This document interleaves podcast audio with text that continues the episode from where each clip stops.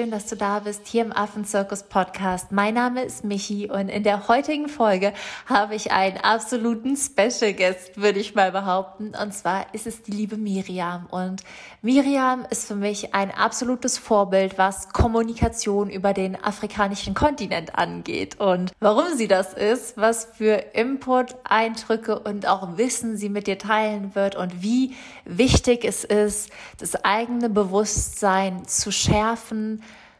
Alles wird sie dir in der Folge verraten. Bleib also auf jeden Fall dran, hör rein und wenn du magst, teil natürlich danach gerne auf Instagram oder auf Facebook in deiner Story mit mir und Miriam, wie dir die Folge gefallen hat. Teil sie super gerne mit Freunden und nimm wirklich das ein oder andere für dich mit.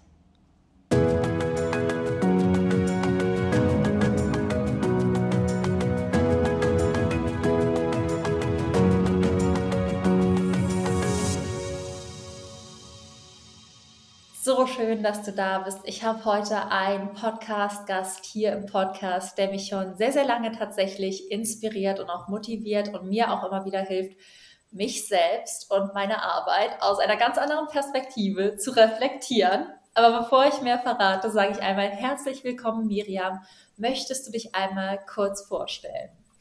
Ja, ich bin Miriam. Ich freue mich sehr, hier zu sein. Ich bin 35 Jahre alt, lebe in Hannover arbeite hauptsächlich als Journalistin, das auch schon sehr lange, 15 Jahre, und studiere nebenher aktuell im Master Atlantic Studies in History, Culture and Society, wo ich mich auf den afrikanisch-europäischen Bereich, also afrikanisch-europäische Beziehungen, Geschichte, Kulturen fokussiert habe.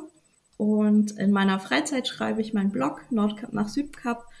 Der legt den Schwerpunkt auf Skandinavien und Subsahara-Afrika, weil ich in beiden Regionen schon gelebt habe und generell auch sehr viel Zeit da verbringe, vor allem in Norwegen und Kenia. Das sind meine Herzensländer. Ja, auf jeden Fall. Und ich konnte das auch sehr nachvollziehen. Ich war ja dieses Jahr auch das erste Mal in Kenia und die Menschen, die Gespräche. Ich hatte auch in der Station, wo ich war, so schöne Austauschgespräche. Also auch abends, da hatte ich auch einen Tierarzt, mit dem ich mich mal ganz, ganz lange unterhalten habe, Eric. Also richtig cool irgendwie vom Land. Und wir hatten auch immer so Teamtage, da haben wir so viel Spaß zusammen gehabt. Also ich erinnere mich richtig, richtig gerne an Kenia zurück und musste vor Ort echt auch häufiger an dich denken, weil ich ja dich schon öfter verfolgt hatte, so gesehen im Positiven, wie du vor Ort warst. Und was mich ja ganz besonders an deiner Arbeit und auch an deinen Beiträgen immer fasziniert, neben dem ganzen Wissen, was du einfach hast, ist einfach, dass du so eine sehr klare, aufklärende, sachliche und aber auch informative Art und Weise hast, komplizierte Dinge doch sehr, sehr vereinfacht darzustellen, insbesondere was den afrikanischen Kontinent angeht, weil es gibt ja so viele Menschen, auch wenn, wenn ich verreise, die denken immer, Afrika ist ein großes Land mit einer großen Sprache und einer Kultur und da gibt es nichts anderes als Sahara. Und magst du einmal erklären, warum es wichtig ist, nicht immer nur von Afrika als dieses eine Land mit diesen ganzen Stereotypen zu sprechen, sondern wirklich ganz bewusst auf einzelne Länder einzugehen und wo halt auch einfach so Tücken in diesem Vereinfachen liegen. Ja, also eine meiner, meiner liebsten ähm, Erklärungen, äh, wenn es darum geht, warum es so schwierig ist, wenn wir Afrika als so einen Komplex sehen, ähm, ist aus dem Jahr 2014. Du wirst dich wahrscheinlich erinnern, das war damals der Ebola-Ausbruch in Westafrika. Und das waren hauptsächlich Länder betroffen, auch gar nicht so viele insgesamt, die für die wenigsten deutschen Touristen irgendwie ein relevantes Reiseziel gewesen wären. Dennoch ist der Tourismus in Ostafrika und im südlichen Afrika massiv eingebrochen infolge äh, der Ebola-Pandemie. Und das, obwohl das Ebola-Gebiet weiter entfernt ist von Ostafrika und im südlichen Afrika, als es von Spanien, Frankreich und Deutschland entfernt ist. Also man hat in dem Fall von Westafrika auf ganz Afrika geschlossen. Du weißt das selbst, Kenia, Tansania sind und auch Südafrika sind enorm abhängig von Tourismus, ganz wichtiger Wirtschaftszweig. Wenn der einbricht, weil in einem 6000, 7000 Kilometer entfernten Land irgendwas passiert, dann richtet das massiven Schaden an. Großer wirtschaftlicher Schaden. Da sind viele Menschen in Armut geraten, obwohl sie überhaupt nichts damit zu tun hatten. Die waren wirklich sehr, sehr weit weg davon. Und das ist eine Folge dessen, dass wir Afrika als so einen Ort sehen. Das sind, wir müssen uns, glaube ich, bewusster machen, dass Afrika aus 54 Ländern besteht. So viele Länder hat kein anderer Kontinent auf unserer Welt. Es gibt ganz viele verschiedene Kulturen, 200 verschiedene Volksgruppen, mehr als 2000 Sprachen. Und diese Vielfalt wird komplett ausgeblendet. Wenn man viele Leute, wenn man die fragt, was sprechen denn die Menschen in Afrika für eine Sprache, ähm, haben die eine sehr klare Vorstellung davon und das ist oft Kiswahili. Es sprechen aber nur 80 Millionen Afrikaner und Afrikanerinnen Kiswahili, aber 350 Millionen haben als Erstsprache Arabisch. Ich glaube, uns sind diese Entfernungen auch oft nicht so bewusst. Wenn man Senegal nimmt, Dakar und Madagaskar beispielsweise, die sind weiter voneinander entfernt als Köln von Peking. Und man würde nie auf die Idee kommen, Köln und Peking oder Deutschland und China in dem Fall irgendwelche Gemeinsamkeiten zu unterstellen. Und ja, für uns ist Afrika oft ähm, so, ein, so ein Wirrwarr, so ein Chaos, was irgendwie alles zusammengehört. Wir haben vielleicht noch eine abstrakte Vorstellung von Nordafrika, also dass da in Ägypten und Marokko und Tunesien so ein bisschen Wüste ist. Und dann haben wir irgendwie noch eine Vorstellung vielleicht von Südafrika, weil wir das aus dem Urlaub kennen oder da schon mal von den Löwen und Elefanten gehört haben. Und alles andere ich glaube, wenn man das Wort Burundi sagt, wissen die wenigsten Menschen, dass das ein Land ist. Oder Djibouti. Ja, und äh, das heißt einfach, dass die Individualität verloren geht. Äh, die Vielfalt geht unter. Wir sehen keine einzelnen Länder, keine einzelnen Volksgruppen, keine einzelnen Menschen. Also das ist eine große Masse. Was dann eben auch bedeutet, dass wenn irgendwo lokal Krieg aufkommt, Hungerskatastrophe, Elend, all diese Dinge, die es auf dem Kontinent gibt, aber die es eben nur regional gibt, wird es sofort auf ganz Afrika und auf alle Afrikaner und Afrikanerinnen assoziiert. Und das ist völlig unabhängig davon, ob ein Land irgendwas gut macht oder nicht gut macht. Und das ist gefährlich, weil es wirtschaftliche Folgen hat. Ja, wow. Das hast du gut zusammengefasst. Ich finde so toll, dass du hier bist und das alles irgendwie so cool auf den Punkt bringst, so mit dieser ruhigen Art, weil das ist tatsächlich sehr, ich musste mich auch gerade zurück erinnern. Ist ja noch schön, dass es Menschen gibt, die denken, Kiswahili ist die Sprache, als ich ähm, damals nach Südafrika das erste Mal geflogen bin, war 2015. Da haben mich dann auch noch Leute gefragt, ob ich keine Angst vor Ebola hätte. Und ich habe mich dann damals hier eingelesen, meinte, nee, das ist so weit weg, das ist, wir sind hier näher dran als ich, wenn ich in Südafrika bin. Und einige, also ich wohne auch sehr ländlich und irgendwie Menschen, die nicht so weit gereist sind. Und die dachten dann immer die Vorstellung, man spricht Afrikanisch. Also sind wir ja schon mal weit voran, wenn wir bei Kiswahili sind. Das ist ja schon mal zumindest eine dort gesprochene Sprache. Mega cool. Und was ich halt auch, womit ich auch damals echt konfrontiert wurde, ist wie so eine Art Vorurteile, die auch sehr rassistisch behaftet waren. Dieses hast du keine Angst nach Afrika und alles, was man von da hört, ist Überfälle, alle Touristen werden ausgeraubt. Ja, irgendwie so die ganzen krassen Horrorgeschichten, die irgendwie einem Touristen passiert sind, auf einen ganzen Kontinent zu projizieren.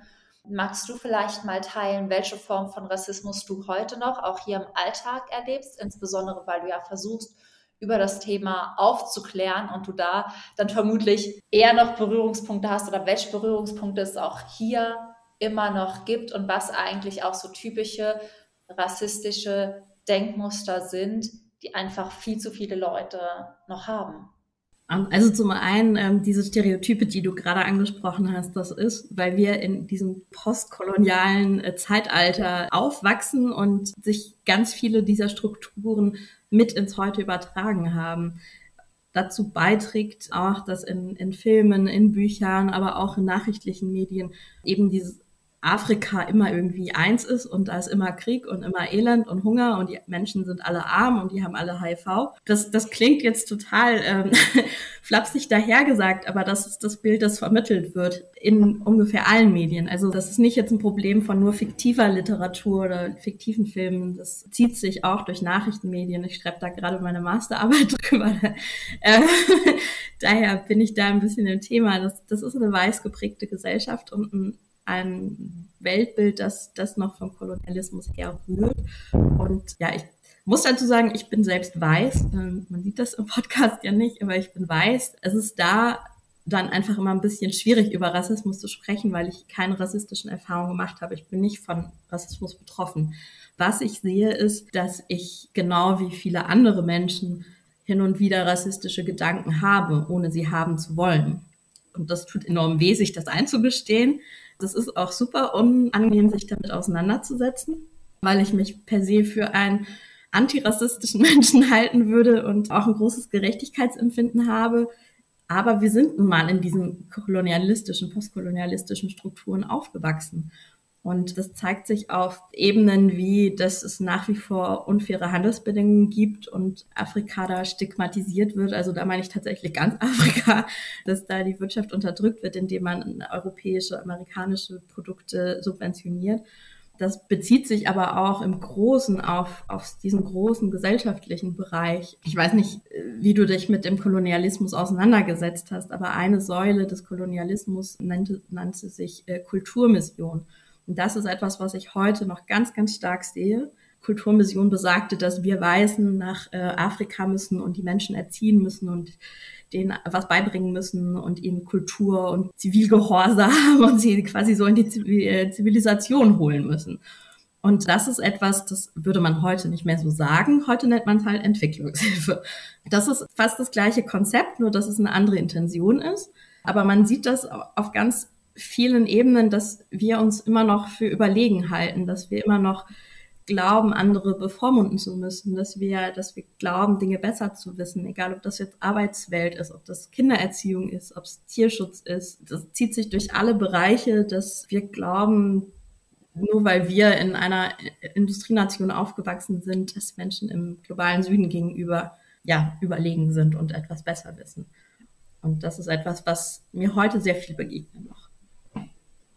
Das stimmt. Das ist so ja auch in dieser kollektiven sozialen Imagination, also wie wir uns Dinge vorstellen, ist ja auch einfach dieses Bild von Afrika in Anführungszeichen ja auch nicht den positiven Dingen, die einem vor Ort begegnen, ja behaftet. Es ist ja wirklich zu einem ganz, ganz, ganz, ganz großen Teil Negativbilder. Und wenn es positive Bilder sind, dann häufig ja nicht auch von den Fortschritten, die vor Ort gemacht werden, wie du auch geschrieben hast, als die neue Virusvariante ausgebrochen ist in Südafrika, wo du darüber berichtet hast, wie gut die Virologen vor Ort sind. Als ich in Kapstadt war, dass gesagt wurde, dass dort die erste Herztransplantation stattgefunden hat. Solche Dinge werden ja überhaupt nicht berichtet. Und wenn man dann mal positive Dinge aus Afrika in Anführungszeichen sieht, dann ist es irgendwelche Volkstänze, wo meine Mutter dann immer früher gesagt hat, ich habe da schon lange und oft mit ihr darüber geredet, ja, wenn man ja sonst nichts zu tun hat, kann man ja tanzen und den ganzen Tag glücklich sein und wenn man keine Sorgen hat und dass dann immer diese Lebensfreude irgendwie auch auf mangelnde Intelligenz zurückgeführt wird, ja. ist mir auch so aufgefallen, wo ich so dachte, boah,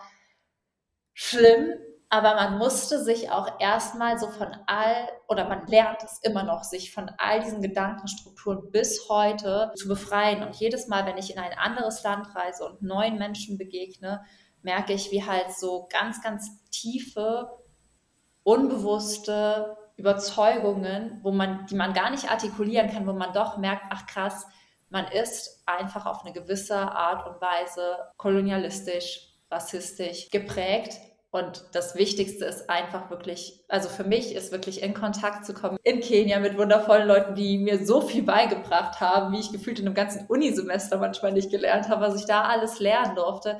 In Uganda der Austausch, also vor allem die letzte Reise, da hatte ich mit so tollen Menschen zu tun, wo ich so krass viel lernen konnte, wo ich auch nochmal für mich erkannt habe, man hat viel, viel mitgegeben bekommen, aber es ist unsere Aufgabe, das aufzulösen. Und ähm, vielleicht ist das eine ganz gute Überleitung, vielleicht zu fragen, was jeder Einzelne vielleicht tun kann, um dagegen sowohl in den eigenen Gedanken vorzugehen, als auch sich das wirklich mal bewusster zu machen. Weil niemand, ich glaube, die wenigsten von uns würden sagen, ja, ich bin rassistisch, aber ich glaube, keiner, der hier zuhört, hat überhaupt keine rassistischen Strukturen in seinem Kopf. Ja, das würde ich unterschreiben. Also es gibt ja inzwischen Auswertungen, die zeigen, dass einfach das ganze System in Deutschland, also das Schulsystem, das, das Bildungssystem, das Wirtschaftssystem ist komplett darauf ausgelegt, auf diesen kolonialistisch-rassistischen Strukturen. Und deshalb kommen wir alle eigentlich nicht umhin, uns damit auseinanderzusetzen. Und ja, das tut weh. Und ja, niemand möchte, gerade Menschen, die viel in verschiedene afrikanische Länder reisen und sich viel damit auseinandersetzen, wenn man denen plötzlich sagt, hey, das war rassistisch. Das ist mir auch schon passiert, dass ich ein Wort benutzt habe, war ich mir überhaupt nicht bewusst darüber, dass das in irgendeiner Art rassistisch sein könnte. Und dann sprach mich auch eine Amerikanerin, eine Bekannte, ähm, die schwarz ist, drauf an und sagte so, Miriam, warum verwendest du dieses Wort bitte? Und es ist unangenehm, aber es ist, es ist ein Austausch. Und ja, wir müssen damit klarkommen. Das ist unser Erbe und äh, damit müssen wir uns auseinandersetzen. Das kann niemand sonst tun. Ja, wichtig finde ich, dass wir uns bewusst machen, dass das, was wir gelernt haben und was wir für richtig halten und was sich auch in Deutschland vielleicht bewährt hat, dass wir das nicht eins zu eins übertragen können wir sehen vielleicht eine Lösung oder wir sehen vielleicht das Problem in einem anderen Land. Wir glauben vielleicht auch eine Lösung zu kennen, aber wir kennen nicht den kulturellen Hintergrund, wir kennen nicht diesen Kontext, in den das gebettet ist. Wir wissen nicht, wie das funktioniert und ob es funktioniert und was für Folgen das vielleicht hat in einem anderen Land. Es mag Lösungen geben, die wir vielleicht für primitiv halten, aber im Prinzip sind sie eigentlich nur pragmatisch, weil sie angepasst sind an das, was an die Lebensrealität vor Ort. Und ich glaube, es würde uns sehr gut tun, manchmal diesem ersten Impuls, diesem Reflex zu sagen, ja, da ist ein Problem, ich habe eine Lösung. Soll ich sie euch sagen? Wenn wir den Impuls mal zurückhalten und erstmal gucken und uns unterhalten und mehr erfahren über diese Lebensrealität und den Kontext, in dem das Problem besteht, dann werden wir nämlich sehr schnell merken, dass unsere super tolle Lösung sich einfach überhaupt nicht eignet. Und ich glaube, das ist was ganz Wichtiges, dass wir zuhören, dass wir den Austausch suchen, dass wir uns vor allem eben auch dieser Strukturen bewusst sind, wenn wir andere Menschen treffen, wenn wir in den globalen Süden reisen, dass wir uns dem bewusst machen, aus welches historische Erbe wir einfach mit uns bringen durch unsere Hautfarbe. Und ja, das dann eben bedenken, wenn wir, wenn wir in Unterhaltungen gehen miteinander. Ich würde auch sagen, es gibt ja inzwischen auch sehr viele Bücher, äh, gute Bücher, die sich mit dieser Thematik beschäftigen. Exit Racism von Tupac Oget oder was weise Menschen nicht über Rassismus hören wollen, aber wissen sollten von Alice Hasters. Da kann man schon sehr viele, da sind teilweise ja auch Übungen dabei, wie man selbst irgendwie sich bewusst macht, was in einem selbst vielleicht an Rassismus vorhanden ist. Die haben mir sehr geholfen, da auch ein bisschen klarer zu sehen. Es gibt auch inzwischen sehr gute Bücher über den afrikanischen Kontinent, der die Vielfalt abbildet. Also mir fällt da jetzt ad hoc ein, es gibt ähm, Korrespondenten der Süddeutschen Zeitung, Bernd Dörries, ein Buch, das heißt Der lachende Kontinent. Und er schreibt über, also er hat verschiedene Kapitel zu jedem Land. Ich weiß nicht, ob du das Buch kennst. Und äh, schreibt dann zum Beispiel im Kapitel über Lesotho, macht er eine Reportage aus dem größten Skigebiet Subsahara-Afrikas oder schreibt über das Filmfestival in Ouagadougou in Burkina Faso, was halt quasi das Pendant zu Cannes ist in, in Europa. Und ich habe so viel gelernt. Also ich dachte wirklich, ich weiß schon recht viel, aber so viel gelernt, weil es einfach so andere Seiten sind, die mir da aufgezeigt wurden, dass ich das äh, ganz gerne anführe, wenn es um Dinge geht, die man über Afrika vielleicht noch nicht weiß, die man einfach nicht auf dem Schirm hat. Und ja, auch das bewirkt natürlich, dass man über Dinge anders nachdenkt. Mega cool. Ich werde alle Bücher, die du gerade erwähnt hast, unten in die Show Notes packen für alle, die das nachlesen wollen. Könnt ihr euch dann ähm, direkt bestellen. Das letzte Buch werde ich mir auch bestellen. Der Marc wird mich köpfen. Ich habe irgendwie noch zwölf Bücher auf meinem Nachtisch. er hat eigentlich schon gesagt, es wird kein neues Buch gekauft, bevor diese Bücher nicht gelesen sind. Aber ich werde es noch irgendwie dazwischen schmuggeln. Das, er liest sich auch sehr gut und sehr, sehr schön weg, weil so Kurzgeschichten eben aus jedem Land sind. Also. Mega cool. Wird, glaube ich, auf jeden Fall auf meine Bestellliste und wird dann ganz heimlich auf den Nachttisch geschmuggelt. Hast du neben dem Lesen und dem Vorbereiten und dem sich überhaupt erstmal bewusst machen auch vielleicht praktische Tipps, wie man sich auf eine Reise in ein afrikanisches Land vorbereiten soll? Vielleicht insbesondere kulturell, aber auch, dass man irgendwie ohne Vorurteile daran geht. Also hast du so ein, zwei praktische Tipps vielleicht, was, was du gemacht hast, was du machst, auch wenn du neue Länder besuchst, um dir vielleicht deine eigenen Strukturen oder Denkmuster bewusst zu werden, die vor Ort aufkommen könnten und ja, vorsorglich vorzugehen.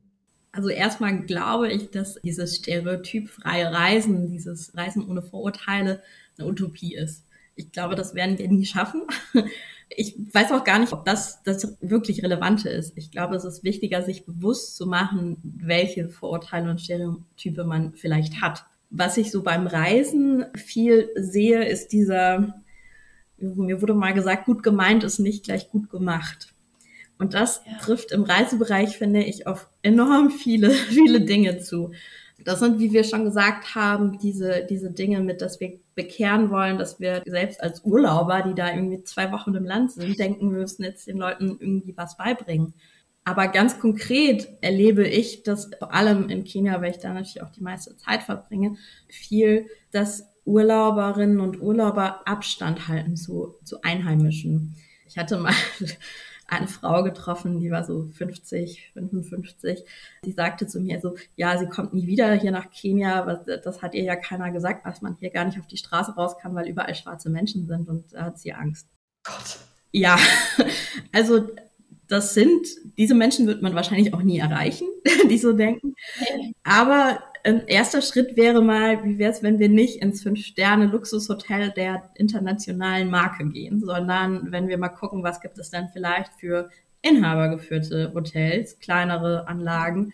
Ich weiß nicht, ob du Social BNB kennst als Plattform. Die haben ja gerade in verschiedenen afrikanischen Ländern auch Unterkünfte, wo man gleichzeitig ein soziales oder ökologisches Projekt unterstützt, werden Gästezimmer vermietet, gegen Geld und man hilft quasi auf diese Art, das Projekt mitzufinanzieren. Solche Unterkünfte gibt es eigentlich überall. Man muss sie nur suchen und finden. Und das genau wie Essen gehen, muss ich denn immer in meinem Fünf-Sterne-Hotel All-Inclusive machen und die ganze Zeit irgendwie English Breakfast und dann abends Pizza auf dem Tisch haben? Oder gehe ich nicht vielleicht auch mal auf den Markt einkaufen mittags und hole mir Obst oder gehe abends in so eine kleine Beachbar oder von einem Einheimischen und ich habe die Erfahrung gemacht, dass es super einfach ist, dann in Kontakt zu kommen. Und durch diesen Kontakt baut man auch diese Stereotype ab. Also ich weiß gar nicht, ob ich sagen würde, dass man sich so viel vor der Reise vorbereiten kann. Ich glaube, es ist eher ein darauf einlassen, während man da ist. Ja, also ich glaube, das ist so ein wichtiger Punkt, dass man einfach in Kontakt mit Menschen kommt. Möchte aber gerne, weil mir das eine Herzensangelegenheit ist, in dem Zusammenhang kurz dieses Thema ansprechen, dass man auf Reisen gerade in, in den globalen Süden ja auch oft mit Kindern in Kontakt kommt, weil die sehr neugierig sind, auch die Menschen mit anderer Hautfarbe weil sie aber auch gelernt haben, dass diese Menschen mit der weißen Haut ständig irgendwie Süßigkeiten verteilen oder andere Sachen. Und das wäre mir noch eine Herzensangelegenheit, ähm, wenn wir davon sprechen, ohne Vorurteile zu reisen und ohne Stereotype und ja antirassistisch zu reisen, dann wäre ein Punkt nicht wahllos einfach Zeug zu verschenken, vor allem nicht an Kinder, weil das diese Abhängigkeitsstrukturen festigt, weil es, wir müssen uns auch bewusst machen, wenn ich jetzt einem Kind in irgendeinem Slum beispielsweise äh, eine Bonbon, eine Tüte Bonbons schenke, das hat ganz andere Auswirkungen, als das hierzulande ähm, hat, weil man nicht weiß, wie ist die Zahnhygiene dort, man weiß nicht, wie ernährt sich das Kind so generell. Und in der Regel hier würde man auch als Eltern wissen wollen, was die Kinder so zu sich nehmen und würde nicht wollen, dass einfach jeder deinem Kind irgendwas schenkt. Und ja, aber am wichtigsten wären mir da halt eben diese Abhängigkeitsstrukturen ja, dass man da quasi eine Generation an Bettlern und Bettlerinnen heranzieht, die abhängig ist, die nicht auf gute Bildung Wert legt, weil sie früh gelernt haben, dass sie erfolgreich sind, wenn sie die Hand ausstrecken. Und das ist was, was wir Reisende zu verantworten haben. Und dem sollten wir uns bewusst sein. Also, ja. Wow, mega, mega wichtig. Auch was, wo ich gar nicht so krass intensiv bisher in dem Kontext drüber nachgedacht habe.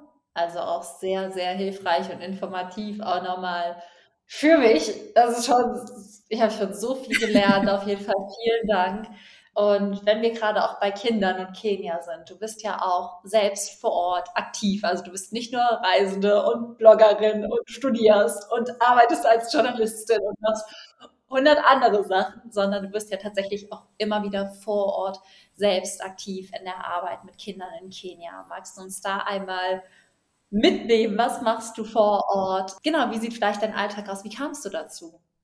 Ja, ich hatte schon in meiner Jugend irgendwie diesen Gedanken, diesen ganz typisch genau das, was ich eben beschrieben habe. Ja, ich äh, möchte nach Afrika und den armen Menschen helfen. Geprägt durch ein Buch, das ich gelesen hatte und habe mir das alles irgendwie super vorgestellt. Im Nachhinein bin ich sehr froh, dass es nicht. Ich hatte eigentlich nach dem nach meinem Bachelorstudium vor 13 Jahren schon überlegt, nach Mombasa eine Schule zu gehen und bin sehr froh, dass das nicht geklappt hat damals weil ich heute merke, wie wichtig es ist, da eine gewisse Qualität und Erfahrung zu haben. Und ich bin 2015 äh, war ich zum ersten Mal in Kenia, nicht zum ersten Mal in Afrika, aber zum ersten Mal in Kenia, weil ich im Zuge einer Recherche, also einer Reportage von der Eröffnung eines Jugendzentrums berichtet habe in der Nähe von Nairobi. Also es war eine Pressereise und wir haben im Zuge dieser Reise auch das Kinderheim, das dazugehörige quasi, also die Kinder sind, bevor sie dann ins Jugendzentrum kommen. Ja, da war ich äh, in dem Kinderheim und habe mich in dieses Projekt und auch ein Stück weit in die Kinder verliebt, weil das Einrichtungen sind, die fast alle schon da waren, bevor der deutsche Verein kam. Das sind nach wie vor alle, die fest angestellt sind, sind Kenianerinnen und Kenianer. Es gibt keine Deutschen, die permanent vor Ort sind. Also das ist quasi ein Verein hier in Deutschland, der durch Spenden und solche Dinge und Know-how auch, ja, die Strukturen, die schon bestehen, im Austausch mit den Einheimischen versucht weiterzuentwickeln. Also die Sozialarbeiter sind alle Kenianerinnen, Kenianer, die Lehrer sind Kenianerinnen, Kenianer, die alle im Land ausgebildet wurden. Das heißt, die die Strukturen vor Ort kennen, die wissen, was da gebraucht wird. Wir sind dann eben im Austausch, ja, um zu gucken, wie man wirklich gezielt helfen kann. Ähm, alle Kinder, die in unseren Einrichtungen sind, haben Schulpatenschaften, dass sie auf private Schulen gehen können und nicht auf öffentliche Schulen gehen müssen was den Hintergrund hat, dass wir viele sozial vernachlässigte und misshandelte Kinder haben, die teilweise auch irgendwie, bis sie 12, 13 waren, bis man sie quasi gefunden hat, überhaupt nie in der Schule waren. Und dann kann man die nicht in eine öffentliche Schule stecken. Und ähm, ja, so versuchen wir eben diesen Kindern gezielt durch Förderung, durch schulische Ausbildung einen Weg zu ebnen, was aus ihrem Leben, ja, auf sich selbst zu hören und zu gucken, was sie machen wollen und nicht diesen vorgegebenen Weg gehen aus der Armut heraus. Und das klappt irgendwie, glaube ich, ganz gut. Bisher haben wir zumindest eine ganz gute Erfolgsquote, dass sehr viele in den Job gehen, dass sehr viele, also wir haben Handwerker, wir haben einer ist Personal Trainer, ähm, wir haben welche, die studiert haben und das ist zum Beispiel auch cool, als ich 2017 zum ersten Mal ein paar Monate da war und Workshops gegeben habe und sowas. Also ich habe im Bachelor Medienpädagogik studiert und Medienpsychologie. Das heißt, ich habe so Grundwissen in Bildungswissenschaften und sowas gemacht und habe dann Social Media Workshops gegeben, weil das quasi meinen Fähigkeiten entsprochen hat. Als Journalistin arbeite ich viel mit Social Media. Und wir haben einen Blog aufgezogen und nach dem Seminar sind dann, haben das dann zwei äh, meiner Schüler quasi übernommen, also eine junge Frau und ein junger Mann und die verdienen jetzt ihr Geld damit. Also die werden vom Verein dafür bezahlt, dass sie diesen Blog fortführen. Und äh, die machen jetzt auch die Schulungen für die nachfolgende Generation. Und der von dem Personal Trainer, von dem ich gerade gesprochen habe, das ist auch ein Heimkind, der schon immer bei uns in den Einrichtungen war und der macht jetzt halt auch die Sportworkshops in den Ferien und sowas ja, also da war mir einfach wichtig, dass es ein nachhaltiges Projekt ist, dass da nicht zu viel deutsche Intervention ist, sondern sich wirklich die Leute da einbringen, wo sie Kompetenzen haben. Wir sind im Alltag quasi kaum präsent. Wir kommen dann in den Ferien mit größeren Teams, die auch alle seit Jahren da sind und beschäftigen uns mit den Kindern, weil einfach der Betreuungsschlüssel sehr schlecht ist in China generell. Und wir haben noch so Medical Center nennt sich das, wo dann ja versucht wird, jede Woche einen deutschen Facharzt einzufliegen, ähm, der dann da im, in diesem Gebiet arbeitet und quasi dann, ja, also wir haben halt im, im Medical Center selbst war auch ein Arzt angestellt, aber eher ein Allgemeinmediziner und dann kommen halt eben die Fachärzte noch hinzu, um das zu behandeln, was er nicht machen kann. Genau, da bin ich jetzt seit 2015 und mehrfach im Jahr da, das ist in der Nähe von Nairobi habe mein Herz total verloren an die Kinder. Ich habe unfassbar viel von den Kindern gelernt. Ich profitiere enorm von dem Austausch mit den Sozialarbeiterinnen und Sozialarbeitern vor Ort. Ich empfinde das für mein Leben als sehr bereichernd und kriege rückgemeldet, dass das auf der anderen Seite auch so ist, dass wir tatsächlich versuchen, in einen offenen Austausch zu gehen, in dem nicht ich sage, so und so wird's gemacht, sondern wo man sich zusammensetzt und diskutiert und Bedarf ermittelt und überlegt, wer passt am besten jetzt auf dieses Problem und kann das am besten lösen. Das ist eine Aufgabe, die mir sehr, sehr viel gibt. Klingt auch nach einer schönen Beziehung. Ähm, ich habe ja meine Bachelorarbeit über gesunde Beziehungen und Beziehungsstrukturen und warum Beziehungen scheitern geschrieben. Ich bin jetzt zum Glück auch fertig. Klingt nach einer, ich halte es symbiotischen Verbindung genannt, also einer Verbindung, von der einfach beide etwas sehr, sehr Positives nehmen, wo beide halt einfach aufblühen. Hast du einen Herzensmoment? Ich warte schon die ganze Zeit darauf, dass du so einen ganz besonderen Herzensmoment teilst. Äh, vielleicht ja. irgendwie eine Begegnung, die dich total verändert hat. Ein Tag, der so schön war. Vielleicht fällt dir auf Anhieb irgendwie ein ganz besonderer Moment von vor Ort ein. Ein Moment, der da sehr präsent ist, als ich 2017 da im Kinderheim die ein paar Monate gelebt habe und da ja teilweise mitgearbeitet habe, äh, teilweise in anderen Projekten, haben wir ein Mädchen aufgenommen, die war damals 14, wurde von ihren, also ihre Eltern waren tot, die Oma konnte sich nicht mehr kümmern und dann hat, hat sie bei dem Onkel gewohnt, der sie verkauft hat als Haussklavin quasi. Und sie hat in verschiedenen Orten gelebt, immer in Männerhaushalten. Man weiß auch nicht genau, was mit ihr passiert ist. Aber als sie bei uns ankam, war sie ganz stark traumatisiert. Ja, man kann, es wurde nie festgestellt, aber äh, sie hatte sehr starke depressive Züge, was jetzt auch nicht verwunderlich ist. Sie hatte nie eine Schule von innen gesehen, konnte aber sehr gut Englisch, weil sie mal Englisch da in den Haushalten gesprochen hat. Die hat sich mit Menschen unheimlich schwer getan. Außer mit mir. weil ich offen, also wir haben das später mal gesprochen und ähm, das hatte tatsächlich auch mit meiner Hautfarbe zu tun, weil sie halt nur mit schwarzen Menschen schlechte Erfahrungen gemacht hatte, weil sie ja innerhalb, also immer von einer schwarzen Familie zur nächsten verkauft wurde. Und sie hat Vertrauen zu mir gefasst und innerhalb von wenigen Monaten ist sie wirklich aufgetaut, hat viel mit mir gesprochen, war immer noch ein bisschen zurückhaltend, aber man konnte sie quasi nicht wiedererkennen. Und 2018, glaube ich, nee, 2019 ja, meine Mama, genau, hat dann, ich hatte, meine Mama wollte gerne einen Paten, Patenschaft übernehmen und ich habe ihr dann gesagt, so Mensch, ich kann mir gut vorstellen, dass das gut passen würde und habe mich dann dafür eingesetzt, dass die beiden quasi zueinander finden. Die haben sich dann auch Briefe geschrieben und so. Und 2019 hat meine Mama mich äh, besucht in Kenia und sie hat die Kinder zum ersten Mal kennengelernt. Und das Mädchen und sie, die haben sich gesehen und sind sich einfach in den Arm gefallen und haben geweint. das war für mich ein so krass emotionaler Moment. Also man muss sagen, sie, das Mädchen ist eigentlich immer noch recht fixiert auf mich gewesen und hat mich immer sofort, wenn ich die Tür reinkomme, sie sofort da. Und es war ihr völlig egal, dass ich da war. Sie ist wirklich an mir vorbei auf meine Mama zugelaufen. Und zu sehen, wie dieses Mädchen, das wirklich komplett traumatisiert, mit keinem Menschen sprechen, niemand durfte, also die ersten zwei Monate durfte ich sie auch nicht anfassen alle Kinder ähm, hingen an mir wie die Kletten und ich habe manchmal irgendwie gefühlt zehn Kinder mit mir rumgetragen. Aber sie war immer auf Distanz und das war über Monate hinweg so eine Annäherung. Und dann fällt sie einfach meiner Mama in die Arme. und äh, das ist ein Moment, der mich mit unsagbarer Dankbarkeit und Liebe erfüllt hat. Wir haben ein paar solche Geschichten. Auch mein eigenes Patenkind hat am Anfang mit keinem Menschen außer mir geredet.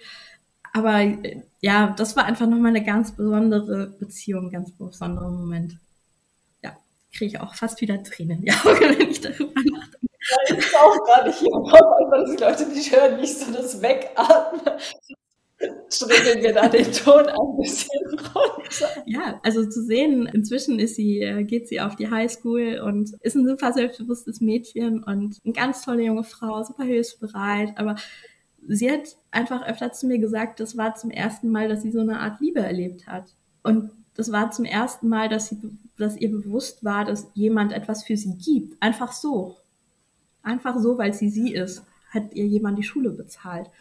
Ja, also sie hat sich da immer sehr, sehr dolle bedankt und äh, wenn ich ihr ein Geschenk mitgebracht habe von meiner Mama, wurde das immer mega gehütet, wie so ein, äh, also es wird immer sofort irgendwie versteckt und also sie hatte immer, meine Mama hat ihr so ein Armband geschenkt und äh, das hat sie immer an. Also es ist wirklich unfassbar schön auch so eine ganz, ganz tolle Verbindung. Und ich glaube, der ein oder andere fragt sich jetzt, weil man ja immer irgendwie nach vertrauenswürdigen Projekten sucht, die man supporten, unterstützen, wo man auch spenden kann. Magst du einmal auch bitte teilen, wie man euch unterstützen kann, auf welche Arten und Weisen? Ähm, ich packe alle Links direkt unten in die Show Notes, sodass ihr auch alles direkt anklicken und finden könnt ja, also dass man irgendwie, wie kann man dazu beitragen, wie kann man das unterstützen? Ja, also haben am meisten gefragt ist tatsächlich dadurch, dass wir versuchen, alles vor Ort ähm, zu kaufen und vor Ort Personal einzustellen, ist Geld die beste Möglichkeit bei uns. Wir haben unter 1% Verwaltungskosten im Verein. Ähm, der Verein heißt übrigens Cargo Human Care, um es einmal erwähnt zu haben. Du kannst es auch zehnmal erwähnen. Wenn du es einmal erwähnst, dann behalten sich die Leute psychologisch besser Ja, und also wir haben halt diese Patenschaftsprojekte, das sind so die größten Aktoren, die machen wir sowohl für unsere Heimkinder als auch für die ehemaligen Heimkinder als Ausbildungspatenschaften oder fürs Studium, haben aber auch Kinder aus, also das ist so ein Vorort von Nairobi, der früher sehr slummig war. Inzwischen wird Nairobi größer und die Wohnungen werden schöner und die Menschen werden ein bisschen rausgedrängt wie überall auf der Welt. Also inzwischen ist es nicht mehr wirklich Slumgebiet, sondern schon so auf dem Mittelweg. Was aber nichts daran ändert, dass da viele arme Menschen wohnen. Und wir haben zum Beispiel auch Patenschaft für Kinder, die bei ihren Familien leben, aber wo die Familien sich die medizinische Versorgung nicht leisten können, weil das Kind vielleicht chronisch krank ist oder ja anderweitig irgendwie Hilfe braucht. Wenn das zum Beispiel auch ein Kind ist, das psychisch nicht ganz mitkommt in der Schule, dass wir dem halt eben dann auch die private Schule bezahlen. Das ist tatsächlich die sinnvollste oder, oder die nachhaltigste Variante, dass man eine Patenschaft übernimmt. Kostet auch 30 Euro im Monat, also ist ähm, nicht ganz die Welt. Und ähm, dann haben wir natürlich auch noch so ein Spendenkonto, wo dann irgendwie, jetzt haben wir gerade in, im Norden von Kenia, wo die große Dürreperiode eigentlich schon seit fünf Jahren oder so ist, da gefühlt kein Regen mehr wir ganz tief graben mussten für einen Brunnen, was dann natürlich entsprechend teuer ist. Ähm, wir haben so ein Flying Medical Center errichtet in die Masai Mara, also für die Masai, die da ganz abgelegen wohnen, wo keine Klinik in der Nähe ist. Und das wird mit den Allgemeinspenden finanziert. Mega cool. Also schaut bitte alle einmal unten rein, egal ob einzeln oder als Pate schaut, ob ihr das Projekt irgendwie unterstützen oder supporten möchte. Da ist es so schön, wenn man einfach weiß, das und wo es ankommt, wenn man solche Geschichten hört. Deswegen darfst du auch einmal nochmal natürlich den Namen der Organisation ganz laut und ganz deutlich sagen. Für alle, die jetzt gerade so am Handy sitzen und so denken, ich habe es nicht ganz verstanden. Wie war das nochmal? Und direkt googeln, weil sie nicht gleichzeitig in die Show Notes gucken können. Kannst du gerne noch einmal ganz laut, ganz deutlich sagen, wenn man euch findet wie es heißt, damit äh, jetzt jeder den Safari oder Google Chrome Tab aufmacht und direkt mittippen kann. ja, das Projekt heißt Cargo You mit Care. Bin auch nur Mitglied, also nicht irgendwie äh, vertretungsberechtigt oder so oder im Vorstand oder irgendwas. Ich bin tatsächlich nur aktives Mitglied und fand es einfach toll. Deshalb, ja, wir freuen uns da äh, generell über Hilfe. Es kann vielleicht noch dazu sagen, im Moment bei uns nicht möglich, Freiwilligenarbeit zu machen, weil wir ähm, nicht die beste Erfahrung zuletzt damit gemacht haben. Also wir haben da Konzepte entwickelt ähm, mit den Leuten vor Ort. Da war ich auch quasi, hatte die Projektleitung, aber das hat sich herausgestellt, dass nicht, ja, dass vor Ort nicht ganz so viel profitiert wurde, wie man sich erhofft hatte. Deshalb geht das im Moment nicht. Aber anderweitig sind wir gerne da. Und wenn jemand im Heim ein Patenkind hat, dann nehme ich auch gerne mal einen Brief mit oder so. Das ist ja auch immer ganz schön, wenn man weiß, mit wem man es da zu tun hat. Mega cool. Könnt ihr Miriam auf jeden Fall entweder bei Instagram oder im Blog schreiben, wenn ihr euch für ein Patenkind entschieden habt. Und ich möchte dir an der Stelle einfach nur so, so sehr danken für all den Input, für die Sicht auf die Dinge, für deine Ehrlichkeit und auch für das Projekt, was du halt hier präsentierst, weil es ist ja manchmal irgendwie so, dass man sich fragt, kommt das Geld da an, wo es ist? Und es fällt einem irgendwie, Spenden hat mittlerweile für viele eher so eine negative, ist so negativ behaftet, weil man nicht mehr so das Vertrauen hat. Und deswegen bin ich immer total froh, wenn ich Leute kenne, die mit den Projekten zu tun hat, denen man vertraut und wo man einfach so ganz guten Gewissens sagen kann, unterstützt das, supportet das. Und deswegen von ganzem Herzen danke, dass du hier bist und liegt dir am Ende noch irgendwas auf dem Herzen, irgendwas, wo du denkst, das fehlt noch, um die Podcast-Folge abzurunden. Mir fiel gerade tatsächlich eine Sache noch ein, wo ich dachte, Mensch, die wollte ich eigentlich gerne erwähnen. Geht auch um Reisen ähm, im globalen Süden. Leute, lasst eure Sachspenden zu Hause. Ähm, also weder braucht Afrika, was bei uns aussortiert wurde, noch äh, werden unbedingt neue Waren, die man dann gratis da verschenkt, gebraucht, weil das die lokale Wirtschaft kaputt macht. Wenn ihr spenden wollt, macht's über gute Organisationen als Geldspenden oder setzt euch vor Ort irgendwie mit einem mit einer Schule oder so zusammen, fragt, was die brauchen und kauft es vor Ort. Das ist äh, tausendmal sinnvoller, als es aus Deutschland einzufliegen. Ein sehr, sehr gutes Abschlusswort. Ich danke dir, dass du hier warst. Ich danke dir für deine Zeit, für dein Wissen, dein Input und ich hoffe, dass der ein oder andere dich nach dieser Folge verfolgt und euer Projekt nach dieser Folge unterstützt. Danke. Dankeschön. Mega. Ich freue mich mittlerweile immer total, wenn ich Interviews aufnehmen kann, weil auch dieses Gespräch so emotional an manchen Stellen für mich war und ich einfach so dankbar für all diese Einblicke bin. Deswegen lass mir ganz viel Liebe da, lass Miriam ganz viel Liebe da, lass Miriams Verein ganz, ganz viel Liebe da, beziehungsweise dem Verein, wo sie ja Mitglied ist, ist ja nicht ihr Verein, sie ist auch nicht Vorsitzende, aber den sie natürlich tatkräftig unterstützt und wo wir auch einfach wissen, dass das Geld da ankommt, wo es hingehört. Und ja, falls dir die Folge gefallen hat, teile sie, wie gesagt, super gerne auf Instagram in deiner Story.